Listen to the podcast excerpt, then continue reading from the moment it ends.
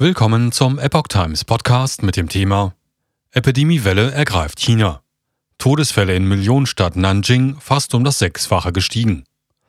Ein Artikel von Eva Fu vom 3. Februar 2022. 2023. Die Krematorien und Bestattungsinstitute in China arbeiten schon lange am Limit. Eine normale Abwicklung ist nicht mehr gegeben.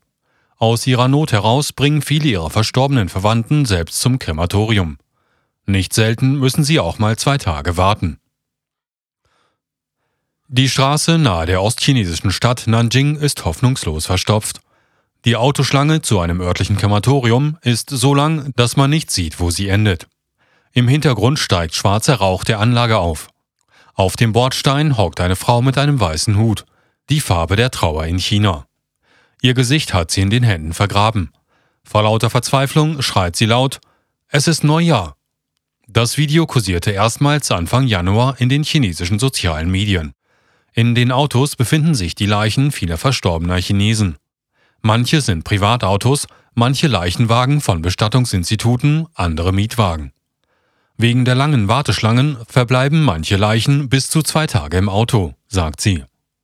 Jüngste Daten aus internen Dokumenten der chinesischen Behörden, die Epoch Times in den letzten Wochen aus verschiedenen Teilen des Landes erhalten hat, bestätigen die vielen Todesfälle seit Aufhebung der Null-Covid-Politik.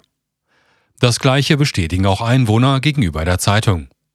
Die Zahlen stehen im krassen Gegensatz zu den Aussagen der chinesischen Behörden, die das Problem offenbar herunterspielen will. Situation in Nanjing Nanjing ist die Hauptstadt der ostchinesischen Provinz Jiangsu mit rund 9,3 Millionen Einwohnern.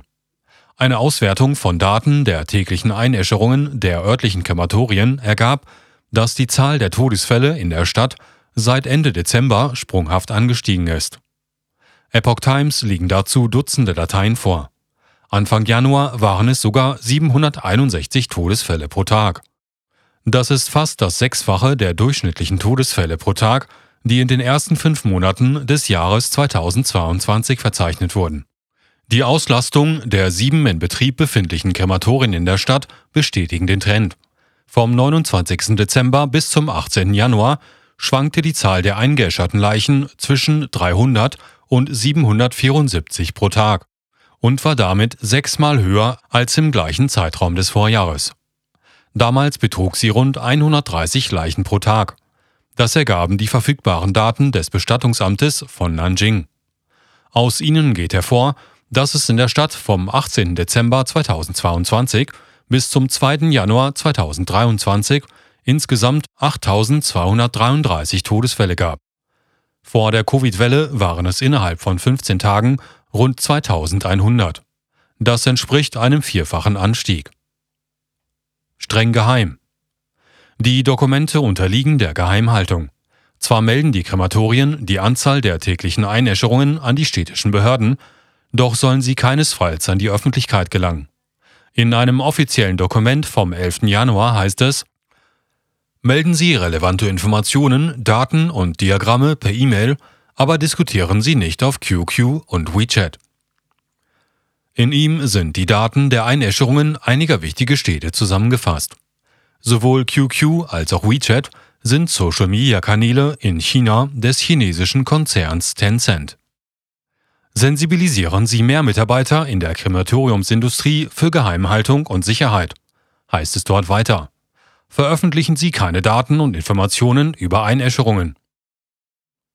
Aus demselben Dokument geht hervor, dass ein spezielles Gremium eingerichtet wurde, um die Arbeit der Krematorien zu überwachen und rund um die Uhr am Laufen zu halten. Das Gremium untersteht dem Direktor der Behörde für Bürgerangelegenheiten in Nanjing. Seit dem 22. Dezember haben vier Bestattungsunternehmen ihre Kapazitäten in nur zwei Wochen erweitert. Sie kauften Kühlschränke für Leichenhallen und forderten mehr Arbeitskräfte an, heißt es in dem Dokument. Den größten Kauf tätigte das Bestattungsunternehmen Li Shui mit 120 Kühlschränken. Das Bestattungsinstitut Nanjing erhielt 16 zusätzliche Leichenwagen und 38 Fahrer. Insgesamt waren am 11. Januar 389 Personen mehr in Nanjing im Bestattungsbereich beschäftigt.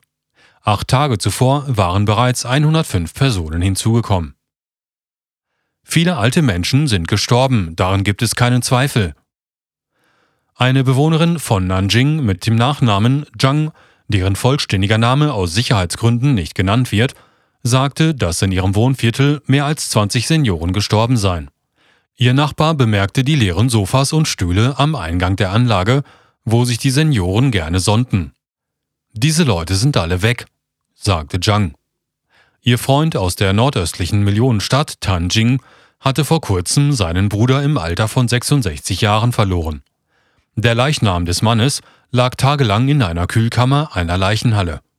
Schließlich bestachen sie ein örtliches Krematorium mit Geschenken, damit es den Leichnam abholte. Eine Chinesin mit dem Namen Su hat einen Verwandten in Peking.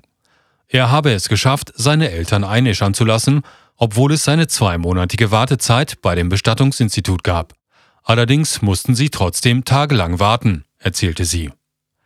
Viele alte Menschen sind gestorben, daran gibt es keinen Zweifel, das ist eine Tatsache, sagte Sue gegenüber Epoch Times. Aber wie die Covid-Situation wirklich ist, wissen wir nicht. Es gibt keine Daten oder öffentlichen Informationen. Alles wird vor uns geheim gehalten, sagte sie. Dieser Artikel erschien im Original auf theepochtimes.com unter dem Titel Exclusive. Death toll rises nearly sixfold in Chinese city amid COVID wave. Internal Documents Show.